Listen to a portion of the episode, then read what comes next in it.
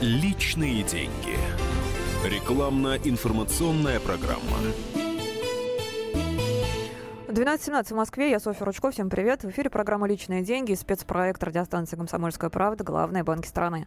Честный разговор с банкирами о банках, их услугах и о том, как правильно пользоваться этими финансовыми продуктами. А, как мне кажется, можно много или достаточно зарабатывать и быть бедным. Это когда не знаешь, куда уходят твои деньги, там покупаешь все подряд, кредитов набираешь и так далее, и так далее. И ничего не откладываешь при этом. Вот такой финансовый бардак ни к чему хорошему не приводит. Я думаю, что нужно везде финансовое планирование и умение пользоваться кредитами и вкладами вкладами, если уж вы решитесь, решите а, пойти в банк. Вот о финансовом порядке я буду говорить с директором департамента кредитования страховых продуктов Абсолют банка Антоном Павловым. Антон, привет. Добрый день. Говорят, денег не бывает много, бывает достаточно. Согласны? Безусловно.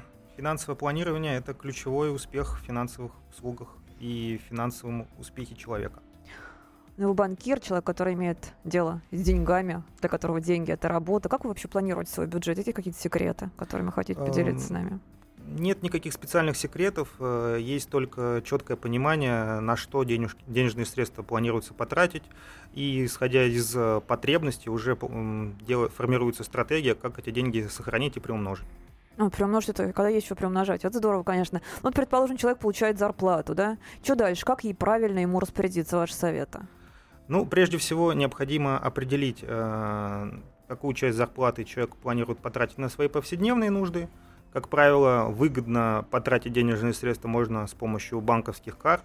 Сейчас на рынке достаточно большое количество банковских продуктов, которые предлагают и возможности получения льгот и привилегий в виде кэшбэка, то есть э, суммы, которые будут потрачены, какой-то процент от нее будет э, возвращен на карту в виде дохода клиента. Или различных бонусных программ, мили, баллы, которые также потом можно монетизировать в виде подарков каких-то, либо с помощью них оплатить какие-то э, либо банковские услуги, либо финансовые, либо купить билеты и так далее. Э, таким образом, совершая операции повседневные, покупая в магазине товары, продукты, и используя при этом специальные банковские карты, да, можно неплохо заработать в конце месяца. Сейчас буду с вами спорить. Давайте. М- можно? Смотрите, а, по поводу карточек. Сразу хочу всех предупредить, что с карточек, особенно если карточка кредитная, деньги снимать ни в коем случае нельзя, иначе будут большие комиссии. Это раз. Второе, вот по поводу, вы сказали, а сколько можно много заработать в течение месяца, вы говорите? Ну, смотрите, мы, если э, не вдаваться в подробности, то сейчас mm-hmm. банки предлагают, ну, например, стандартный кэшбэк то, то, что будет возвращено в виде денежных средств на карту, от 1 до 5 процентов. Э, и Бонусные мили, они, как правило, начисляются от количества потраченных рублей. Ну, скажем, примерно за каждые 30 рублей начисляется одна миля либо балл. Потом эти мили и баллы можно потратить на приобретение, допустим, тех же самых авиабилетов. Да, но хочу сразу радиослушателей предупредить, что если карта с кэшбэком, там банк устанавливает определенные ограничения, вы должны ежемесячно тратить не меньше определенной суммы. Была статья в «Комсомольской правде», находите ее на сайте и читайте как раз про нюансы использования карточных продуктов с доп. услугами. А, вы не открыли, мне все-таки, не все, наверное, открыли секрет финансового планирования. Я так понимаю, что сначала нужно отложить деньги на необходимые какие-то да, покупки. Это первое. И, наверное, то, что после этого осталось, имеет смысл все-таки куда-то отложить. Куда-то все отложить. Верно. Все верно. Если вы планируете какие-то крупные покупки, скажем, покупку автомобиля, либо квартиры, либо, может быть, земельного участка, стоит э, денежные средства разместить во вклад. Как правило, на текущий момент э, наиболее выгодные ставки банки предлагают на вкладах со сроками от 6 месяцев до года. Э, необходимо выбрать наиболее подходящий вклад по параметрам, то есть, там, пополняемый, непополняемый, выплаты процентов в конце срока, либо ежемесячно. Каждый решает для себя, просто в зависимости от набора тех или иных опций, которые входят Э, в продукт э, клиент получит ставку. Сейчас давайте разжуем просто. Мы с вами знаем, а многие люди, которые далеки от банков, они этого не знают. Вот э, про капитализацию процентов еще раз вот объясните, пожалуйста, что это такое. Капитализация процентов это... И выгодно ли это? Безусловно, это выгодно, э, но опять же, возвращаюсь к теории. Наиболее выгодный вклад для банка и для клиента будет тот вклад, по которому клиент не вносит никаких дополнительных взносов, не снимает его в течение периода частично, по такому вкладу банк может предложить наибольший процент. Как правило, это классический вклад с выплатой процентов в конце срока. Есть ряд продуктов, которые подразумевают возможность частичного снятия, то есть вы можете там э, этот вклад использовать для каких-то своих нужд повседневных, если у вас какие-то потребности возникли. Либо есть возможность пополнять этот вклад, то есть увеличивать его сумму. И есть такая опция, как капитализация. Капитализация – это когда банк начисляет вам проценты по вкладу не в конце срока, а, скажем, ежемесячно. И сумма этих процентов присоединяется к вкладу, увеличивая его. Безусловно, такая опция увеличивает доходность вклада.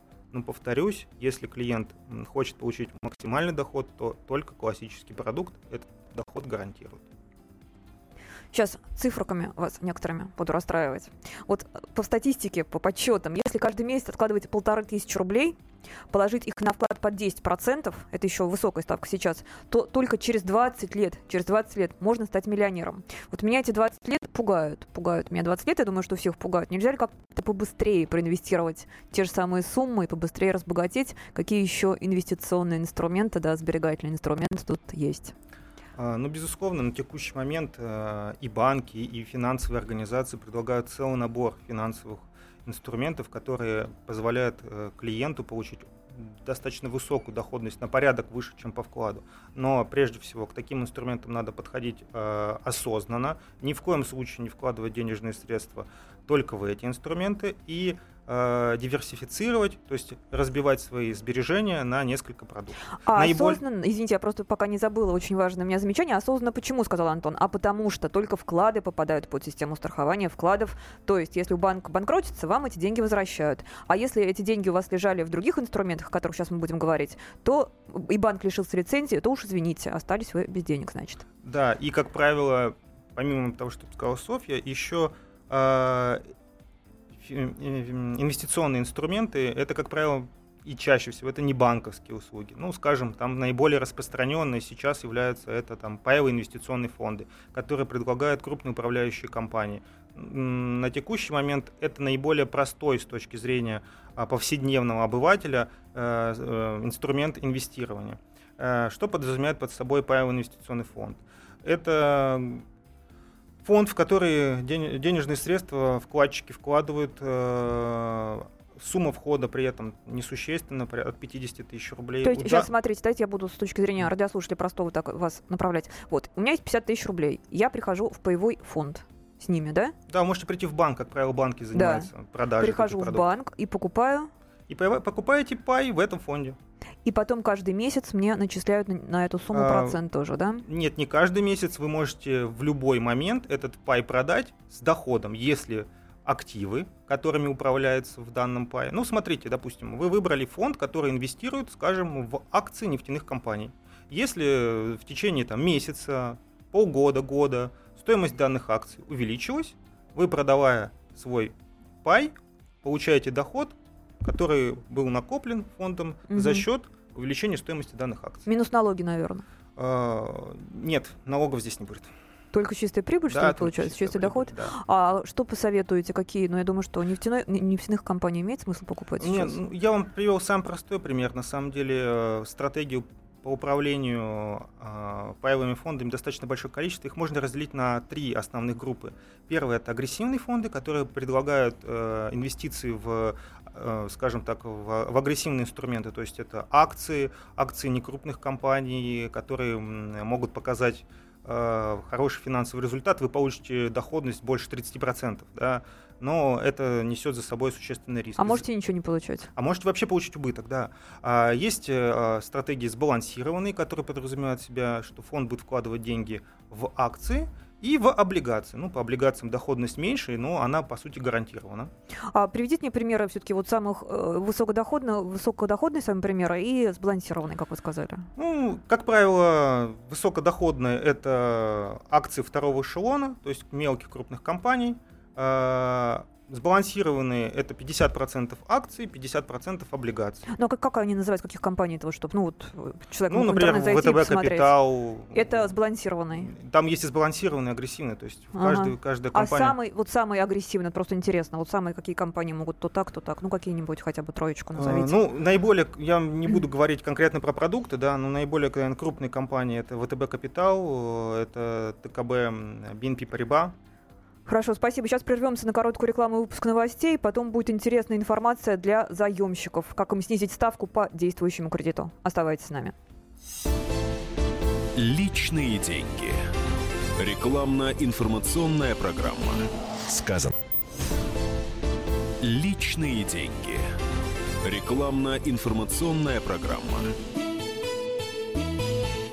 12.32 в Москве. Софья Ручко. Продолжается программа «Личные деньги» и спецпроект радиостанции «Комсомольская правда» «Главные банки страны». Честный разговор с банкирами о банках, их услугах и о том, как правильно пользоваться этими финансовыми продуктами. Рядом со мной директор департамента «Абсолют Банк» Антон Павлов. А, пораспрашивала я Антона во время рекламной паузы, куда же нам все-таки лучше бежать, в какие пифы. Сейчас озвучу, озвучу я это сама. А, например, есть а, акции таких крупных компаний, как «Газпром», они, вероят, вероятнее всего, в обозримой перспективе ничего с этой корпорации не случится. Доходность там будет не очень велика, 8-10%, сопоставимо с вкладами. Так что выбирайте. И есть еще так называемые еврооблигации, когда доход номинируется в евро. Все правильно я рассказываю? Да, вот. все верно. Да, помимо дохода вы получите еще и можете заработать на курсовой разнице. А вообще по этим инструментам максимум, сколько вы можете получить, не, не сильно рискуя, 15%. Э, для вкладчиков, которые в свое время привыкли к ставкам по вкладам в 22%, это не так, в общем-то, мне кажется, много, но и немало. В частности, зарубежные вкладчики нам бы сильно позавидовали, у которых доход по вкладам, сколько там, 1-2%? Максимум. У них и кредит зато дешевле. И вот, кстати, сейчас давайте о кредитах мы будем говорить. Э, кредит, ипотечный кредит, иногда хорошее финансовое решение. Чем квартиру снимать, человек берет деньги в банке под разные, под высокие ставки, предположим, и покупает себе квартиру. Э, года два назад ставки были 15-16%, да? Сейчас можно найти кредиты под 13% годовых в том числе. Тем заемщикам, которые получили ипотеку под повышенные ставки, может быть обидно, да, как так? Они вот платят 16% годовых, а сосед Вася платит 13%. Оказывается, все не так безысходно. Им можно, может помочь рефинансирование. Что это такое? А, ну, прежде всего начнем что с понятия рефинансирования. Рефинансирование это, при, при, это погашение кредита в вашем банке и э, получение кредитов в другом банке по более низкой ставке. Э, на самом деле это самый распространенный вид кредита во всех странах с развитой экономикой. Допустим, в тех же Соединенных Штатах основной вид кредитования это рефинансирование. Э, когда, как только снижаются ставки, ставки у банков, э, население массово бежит в банки рефинансировать свою задолженность. И требовать снизить мне ставку. Да, все верно. И наши банки вот тоже такую услугу предлагают. Но, но так ли здесь все однозначно? А, на текущий момент а, можно смело сказать, что если говорить о рефинансировании ипотечного кредита, то наиболее выгодно это будет для клиентов в следующих случаях. Если ставка по вашему действующему кредиту и ставка по кредиту, который будет рефинансировать, отличается более чем на 1% пункт при сумме кредита свыше 1 миллиона рублей, вы можете сэкономить на ежемесячном платеже до 2000 рублей. То есть это в год порядка 24 тысяч рублей. Это очень существенно для многих слоев населения. Поэтому с точки зрения рефинансирования, выгоде в платеже это безусловно выгодно. А, могут возникнуть сопутствующие услуги, расходы, которые потребуются для того, чтобы рефинансировать задолженность. Ну, прежде всего, это расходы на проведение повторной оценки объекта залога. А, на текущий момент это порядка от 3 до 5 тысяч рублей составляет.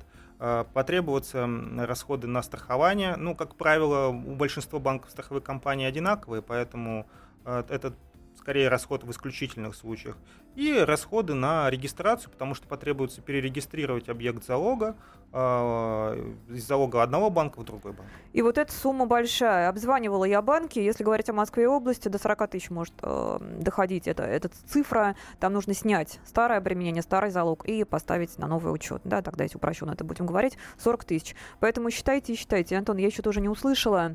Э, если человеку осталось э, доплатить по кредиту всего года, там, ну, не знаю, три, предположим, ему есть смысл вот все эти манипуляции ну, как я говорил, если эта сумма существенная и сумма долго превышает больше миллиона, то, то есть смысл. Если эта сумма уже меньше миллиона, как правило, при сроке до окончания 3, 3 года, да, для ипотечного кредита там уже сумма меньше миллиона рублей, то нет смысла, естественно, тратить время и денежные средства, лучше сконцентрироваться на погашении действующего кредита. То мучитесь своими 20% оставшиеся, да? Ну, уже, не, уже легче лет. домучиться. А, слушайте, скажите мне, меня очень интересует вообще, что по вашим ощущениям со ставками будет происходить? Куда они будут идти? Вверх, вниз? Стоять на месте? А, Ну, здесь, наверное, прежде всего есть такая развилка, которая связана с экономическими показателями. Если все продолжится развиваться с точки зрения инфляции в том темпе и в том плане, который заложил ЦБ, то есть там 6,5% в этом году, 4,5% в следующем, то ставки будут снижаться. И они уже снижаются. А, Буквально на на прошлой неделе Центральный банк снизил процентную ставку по ключевую на 0,5 процентных пункта.